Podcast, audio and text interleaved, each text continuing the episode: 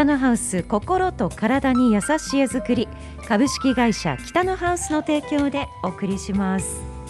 スタジオには北のハウス住宅事業部神奈川さんに来ていただいています。よろしくお願いします。よろしくお願いします。寒くなってきましたよさんはい。車凍り始めましたよねもフロントがそうですね。ね。朝出るともうフロントガラスがちょっと凍り始めてたりあの出勤中にあのこう車の中から見てるとそのあのなんていうんですか氷解スプレーっていうんですか、はい。スプレーをかけて溶かしてる人を見たりだとかいやもう冬になってきたなーって思いますね。う景色がねはい。で人々の動きが変わってきたというかこれまでははい。落ち葉を吐いてたりとか、そうですね。なんか秋らしい感じが、はい。なんか冬が混じってきたっていうそうですね。それはすごく感じますね。ねえ、寒くなりますが。あれ？スノーボードとか？はい。冬ですか？はい。昔は？ですよね。やってましたね。どうですか、そろそろ。いやーまだ、あのー子供が小さいので、まあ、今年来年から小学校なんで今年まあうん。ちょっと冬スケートをおこうちょっあー今のうちに少し慣れて。と、はい、教えようかなと。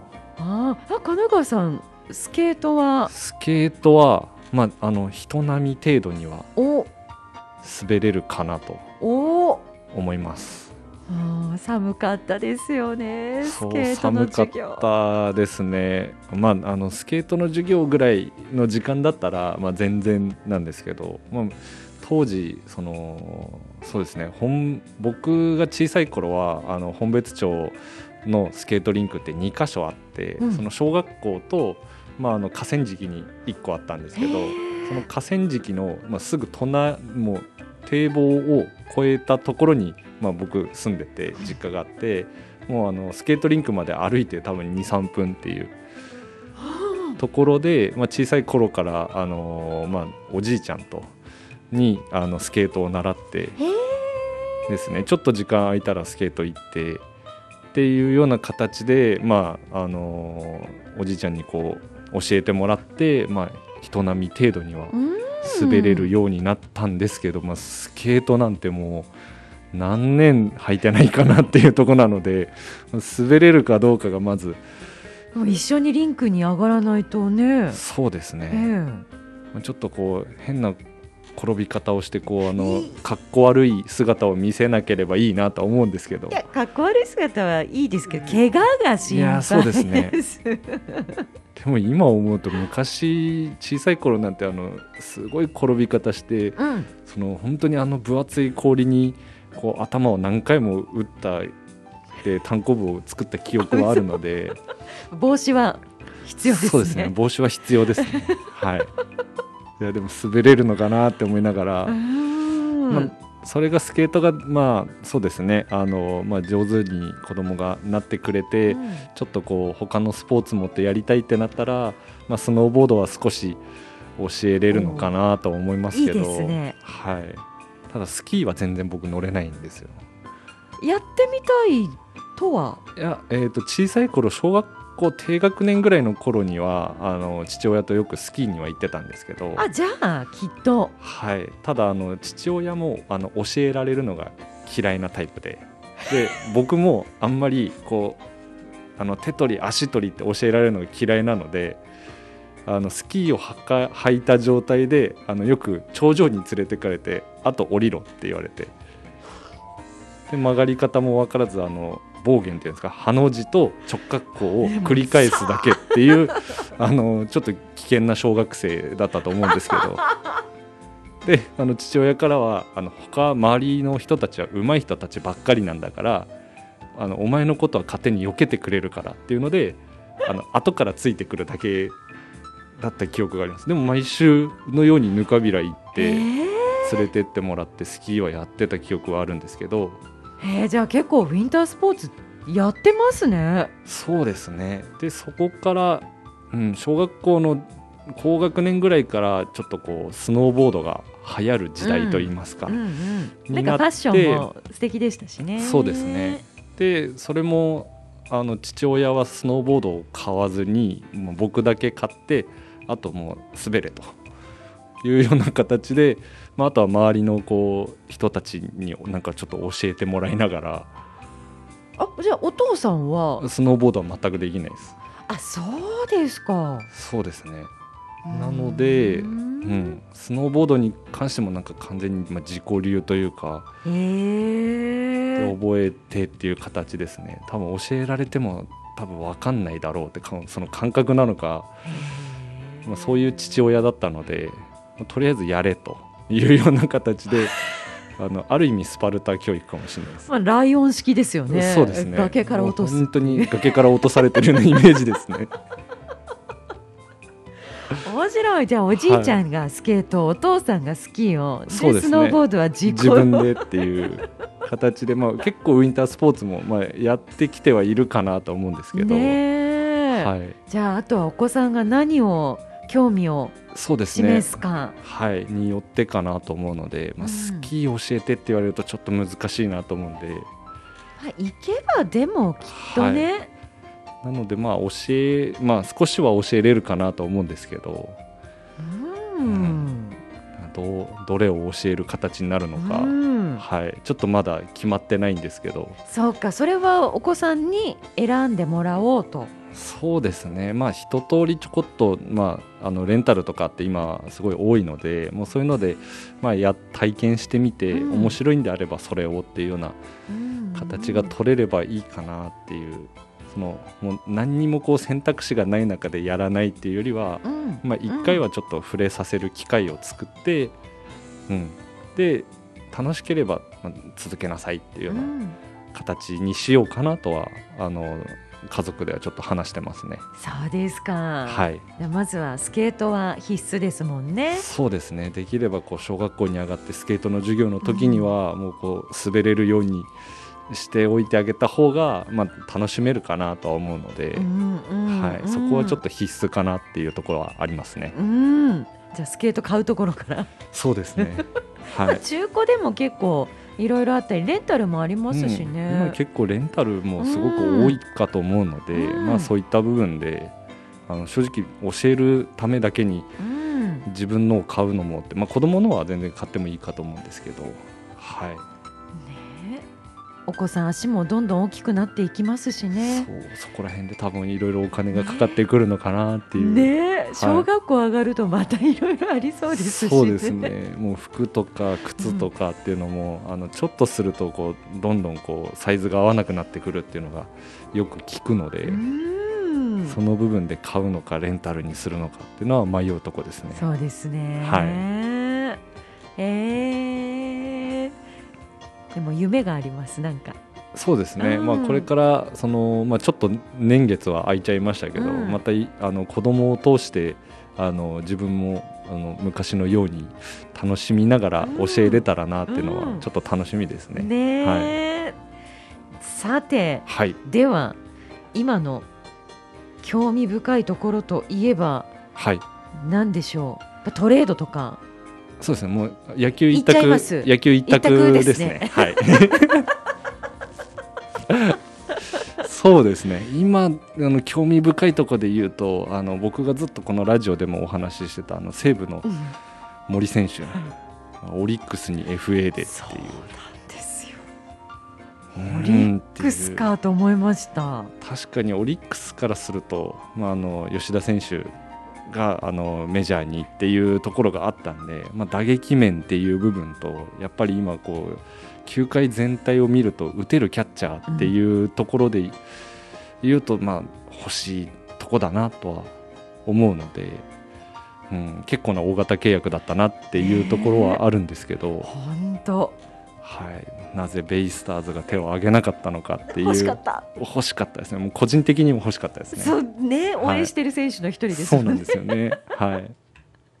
そうか。でも打ってるキャッチャーでいけばもう近藤日本ハムのねはい、近藤選手もどこに行くのか、ね。どうするのか、うん。もう注目で。ここも注目ですね。なんかソフトバンクなのかみたいな話も出てますけどいやパリーグじゃいやーなんかだ。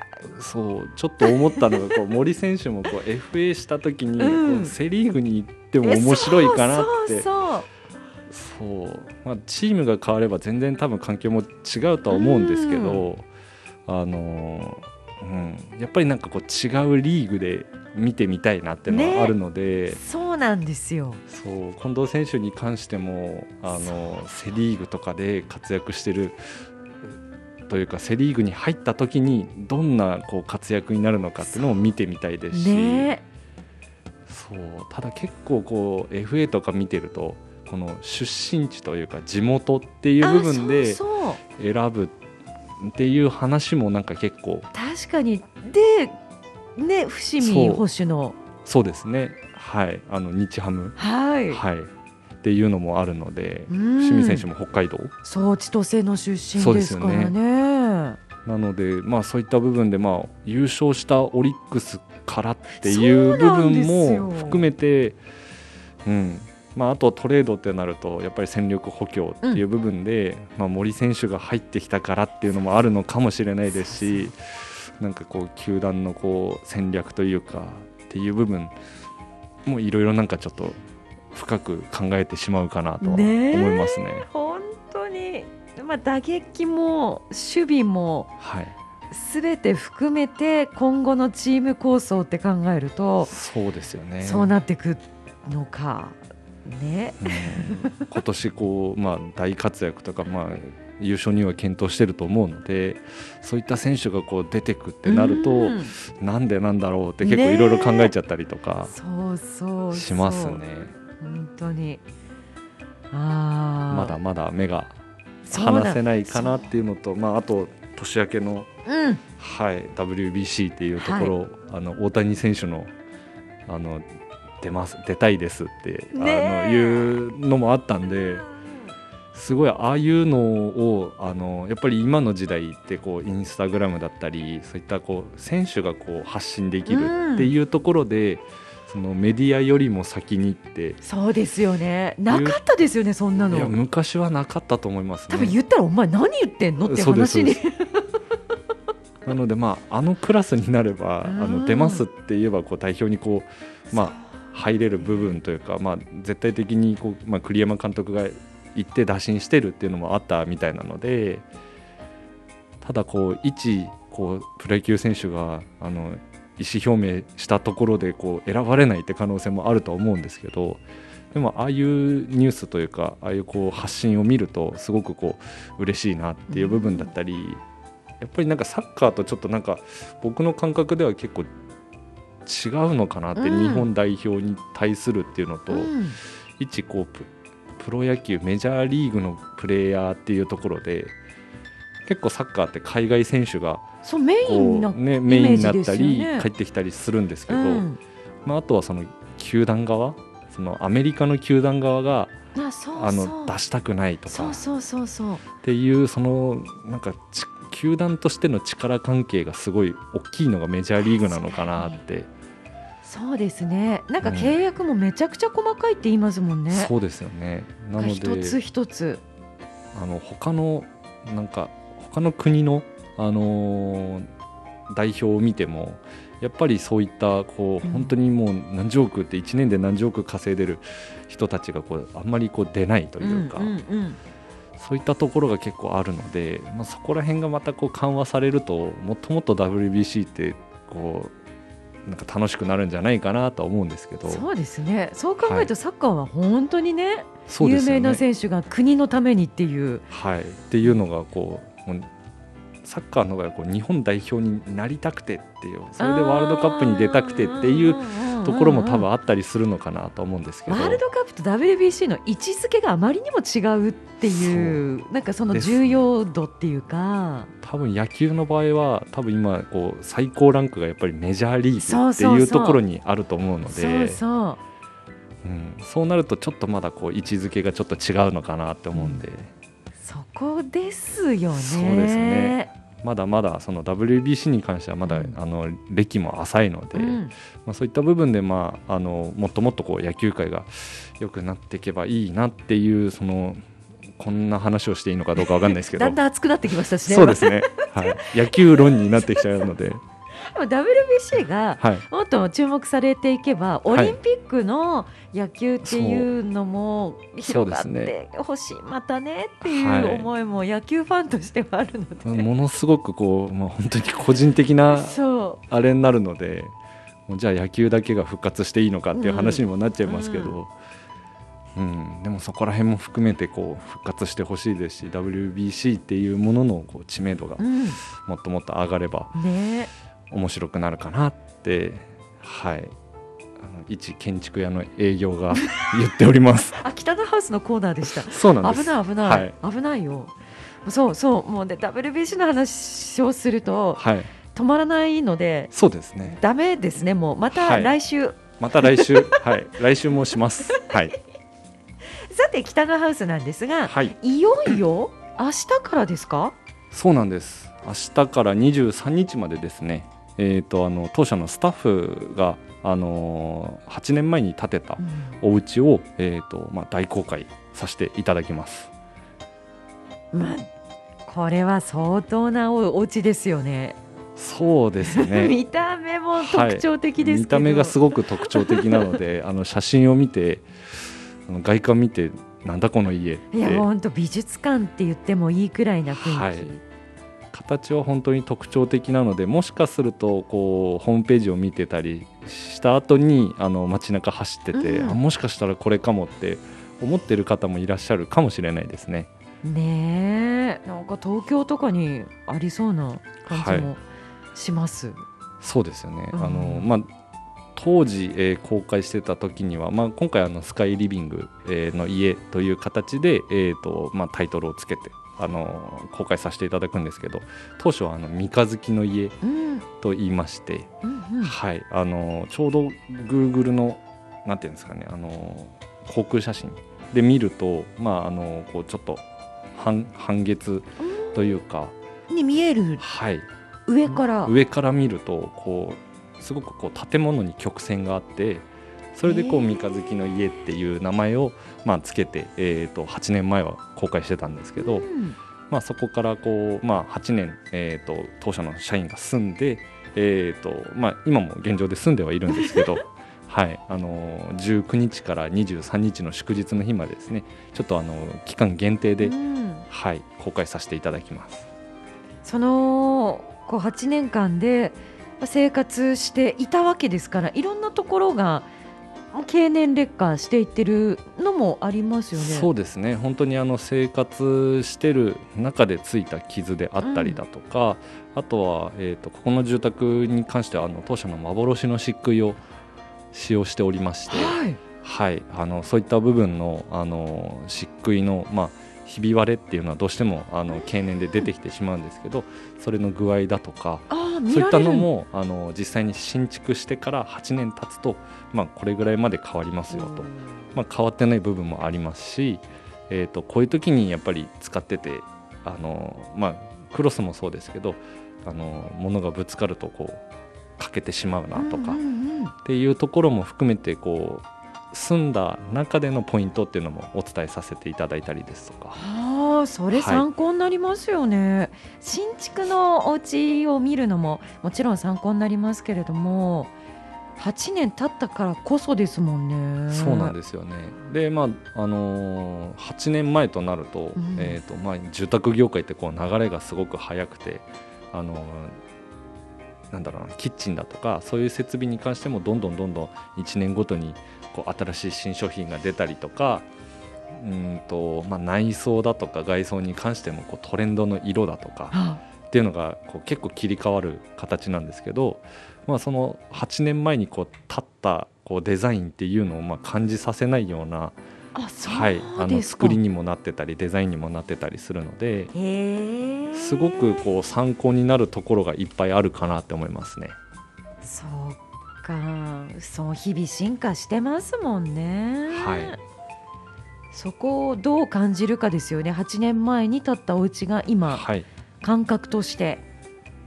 そうですね。であの、まあ、建てた当時こうこだわりポイントであったり、うんうん。あのこういうふうにしてよかったなっていうところもありますし、あの必ずしもこう住宅ってあの多分僕らの方でこういうことを言うのは間違いかもしれないですけどこうもう少しこうできればよかったっていうところも絶対的に出てくるんですよね。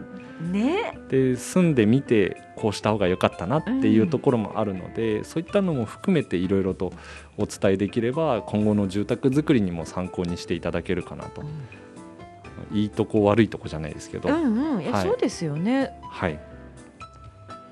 どこを一番注目したらいいですか？どこを注目もう注目ポイントがちょっとありすぎてなんですけど、はい。もう本当にこう一番最初入っていただいた玄関入ると玄関があのーに玄関入ってすぐのところに階段があってそれがこう晒し階段って言って鉄骨のあのスケルトンの階段になってるので、はい。その玄関の空間としてがものすごく広く見えるんですよね。はあはあはなのであ明るそう。そうですね。すごく明るいうん。です。であの広々とした空間に見えるので、うんうん。本当にまず最初に皆さん玄関入ったこう一歩入ってうわーっていう驚きをあのいただいてるお客さんがすごく多いかな。でまず。はい、であとポイントと次のポイントとしてはあの住宅の作りとしては、えー、と2階がリビング、まあ、今回のあのタイトルにもなってるスカイリビングっていう形で、2階がリビングになっててあの見晴らしがすごくその市内なんですけど、うん。こうちょうど目の前に立ってるお家が平屋になるので、リビング普段生活あの長い時間生活するところでのこう視線がこう開放感があるっていうのが、まあ、2つ目のポイントかなって思いますね。リビングダイニングで結構な広さがあります。そうですね、えー、とかなりの広さがあるので。ですよね、はこの照明の付け方とかっていうのももう決まった上でこうテレビを置こうとかっていうのも全部プランで決まってたんですそうですね。きっとね。はい、もうあのテレビの置く位置っていうのはもうここからもう動かさないって形にして、えーそこに対してあのテレビ周りの照明だとか、うん。えー、とテレビボードだとかっていうのも全部作り付けでこう間接照明っていうのを使って、すごくこうテレビ面がこうおしゃれに見えますね。配線も考えて作られてい。る、そうですね。最近まあ当時からもそうでしたし最近はすごくあのテレビを、うん。テレビボードテレビ台に、えー、と直置きしないで壁掛けテレビっていうのがすごく流行ってきてて、まあ、そうなってくると後からやるとちょっと難しいんですけどあの建築途中の段階でもう壁掛けのテレビを使うよって決まってると壁の中にも配線の管自体を通しちゃって、うん。それとテレビボードをこうつなげるもう仕様にしてしまうので壁掛けテレビからこう一本線が足らんっていうのをもうあのなくしてますね。すっきりですもんね。そうなんですよね。かっこいいですもん見ねた目がすごくこうシンプルでこうかっこよくね。収まるので、本当に壁掛けテレビっていうのは最近多くなってきてるのとやっぱりこうテレビ台っていうのも、うん。あのフロートタイプって言ってあの下が浮いてる。壁にこうついてて、えー、とテレビ台の下が少しこう2 0センチとか3 0センチ空いてるので昔だとそのテレビ台にキャスターがついあてたりそうですそうです。でそこの後ろのなんだろう埃とかっていうのを掃除する時はテレビ台を一回ずらして、そうです。でやらなきゃいけなかったのが今本当にテレビもテレビボードもある状態でこう下が空いてるんでそのまま掃除機が通ったりとか、へえはい、そうなんですか？そうですね。あの電子機器の周りって埃が集まりやすいはいのでね、大変なんですよ。結構テレビ周りって埃がつくんで大変ですよね。でちょっと動かすと線が抜けちゃったりとか、そうです。でテレビがつかないっていうことにもなるんですよ、はい。よく昔僕もありましたね。掃除した後全然テレビ映んなくて接触悪くてとか。そうなんですよ。まなんか分かってる年代はいいんですけど、ちょっと年配のなんか親世代なんてはい。テレビつかないんだけど見てくれるって言ったら抜けてるだけで結構あるんですよ。ありますね。あります。あのビデオが映んないとか。そうそうそうそう、はい。壊れたとか。そうです。壊れてない、む昔はよくあのさもう今そうですね。あの年がこう上の方はご存知かと思いますけどよく3色コードってあの赤白黄色ってあってそれをこう順番順番というかこう同じ色で刺していかなきゃいけないとかあのコードがぐちゃぐちゃになったりとか。そうそう。もう今はあの HDMI っていうんですかあの1個でもう全部映像から音からって、いやほんと刺すだけですからいねやそうなんですよ、ね、一つ。本当にあの昔はそのゲームつなげるのも何にするのもこうあのあの3色のコードをこうちゃんと挿してとかあってで抜き差しした時にこう黄色と白が逆で音聞こえないとかあって結構あったんですけどね。そういうのから学びましたけどね。そうですね。いろいろね。なんかこう配線まあそれを配線するっていうとおこがましいかもしれないですけど、うん。うんでもそういうのをやりながらなんかこう結構テレビの仕組みだとか。そうそうそっていうのはなんかよく昔学んだ気はしますね。うね。えはい。だからオーディオをつなぐ時もそれをこう応用していけばつそうですね。なげたりはい。ありましたけどもう今や簡単につなげる時代にもなりましたし。線の本数も少ないので、ねえ。本当にその壁掛けテレビっていうところでもそうですね。本当になんか配線も含めてシンプルになったりとか、うん。本当テレビ周りって今どんどんシンプルになってるのかな、うん。おしゃれだもんな。そうなんです。ここのお家そのテレビ面一つとってもすごくこうおしゃれに作ってたり空間と合わせてテレビボードを作ってるので、うん。あの既製品とかを買って、えー持ってきた場合にこう例えばその空間の色と微妙に合わなかったりとかああそう。っていうのもあるので床の色と全く同じにして作るっていうことも一つできますし。そういうことか、はその他はやっぱりキッチンですね。そうですね。あのキッチンがちょっとこう独立してるっていうのが、あのまあ、いろんなプランある中で最近はこう対面キッチンにしてそうですよね。家族がどこにいても、うん。あの同じ空間にいるとか、うんうん。っていうことが、まあ、メインになることが多いんですけど、うん。もう本当にキッチン自体独立してて、うん。あのまあ、リビングとこうキッチンでこう、まあ、別々その、まあ、音のなんていうんですかね、うん、と音漏れじゃないですけどこうテレビ見てる時にキッチンの音が聞こえて聞こえづらいとかっていうのもないですし、そうか、はい、そういうことも考えそうですね。あの北のハウスでもキはい。ッチンが本当に真ん中にあって、うん。全体が見えてもう2階にも声が届きそうなっていうお家もありましたけど、はい。ありますね。うん、こういうキッチンっていうのも改めていいですよね。作業しやすそうですもんね。僕はそうですね。すごくあのいいんじゃないかなって、あうん。の個人的にもあの僕の実家が、まあ、あのもう何十年も経ってる古いお家なんですけどあのキッチンは独立してて、うん。でダイニングあって、まあ、リビングっていうところなんですけどそれでも全然なんかうん。暮らしやすかったなっていう部分もあるので。うんあのそういった部分ではその昔の間取りっていうのもこうあながちこう間違いではないですし、うんうん。あとそれに当てはまるかどうかっていうのはあのその建てる方のあのライフスタイルというか、うん。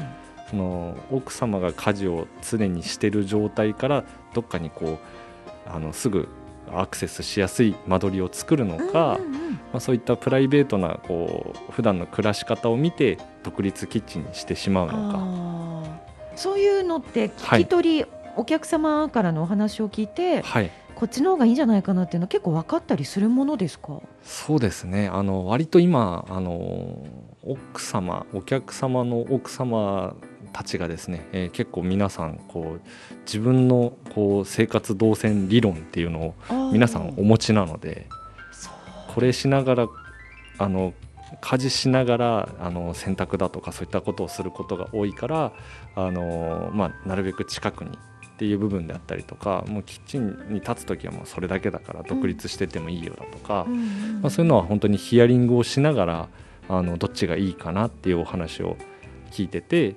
であの対面がいいってな最初来られる方もいらっしゃるんですけどでもお話をしてるとやっぱりこう話しても全然いいんじゃないですかねっていうこともご提案しながらあのそれでプランをこう決めていくような形ですね。うんうん、あの昔のお家は北側に台所、まあキッチンというよりも本当そうですね。台所台所ですね。はい。のがあるのが多くって、はい。なんか私の印象だとちょっとこう暗くて寒いっていうああそうですね。のがあって、はい。でも今回のこの独立したキッチンはもう本当白くって明るくって。すごい明るいです。ねえ、これ2階にある？そうです。あの LDK に関しては2階ですねでその他にあの書斎だとかあの本棚壁一面の本棚があったりとかっていう部分あと2階にパントリーっていうのもありますし、うん。うん。はい。本当にこうなんか生活としてはすごくこうなんかしやすい動線になるかなと思いますね。あとは土地がどのくらいかっていう。そうですね。でもここそんなに土地自体はまああの一般的80坪ぐらいになるので、うんそこまで広い土地にドーンと建ててるわけではないですし、うんうん。うん。で、まあ、2階リビングにしたことによって1階に寝室、はい、が、あのまあ、来ますので。う、ん。うん、そういった部分では、まあ、夏場って考えると、まあ、リビングにエアコンあって1階寝室だと1階に冷たい空気って降りてくので、まあ、あの過ごしやすさとしても1階あの寝室っていうのはまあ一つありなのかなって思いますね。いろんな見え方しますね。そうですね。このお家はいろんな参考になりそうです。えー、あとは結構あの下のあの水回りっていうんですかねお風呂前の洗面所かな？洗面室とまた脱衣所ランドリーみたいなところも設けてるんですけど、うん。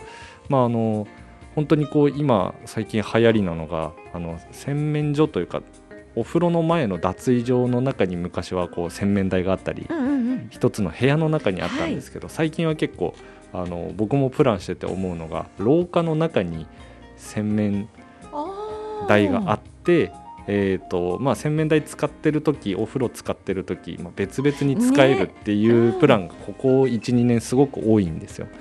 ただあのふと思ってその今回の公開する住宅行くとそれがもうその時からあえ？そうなんですよねあの廊下の中に、えー脱衣所に行く間の廊下の中に洗面があってでもうお風呂入ってる時にはあの誰かお風呂入ってる時に洗面所を使いたくてもちゃんとこう二分して使えるっていう作りになっててあこの時からなってたんだと思いながら。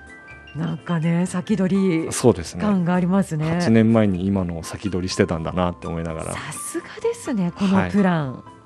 そうですね。あの、まあ、今回ちょっとあのホームページにも出させていただいているのがあの札幌の金田さんっていう、まあ、建築家のあの方に、えーまあ、監修していただいてラフプランを作ってもらって、えー、と建てたお家なのでそういった部分で8年前だとしてもあの僕らに想像できない間取りが来たのですごく面白いかなと思いますね。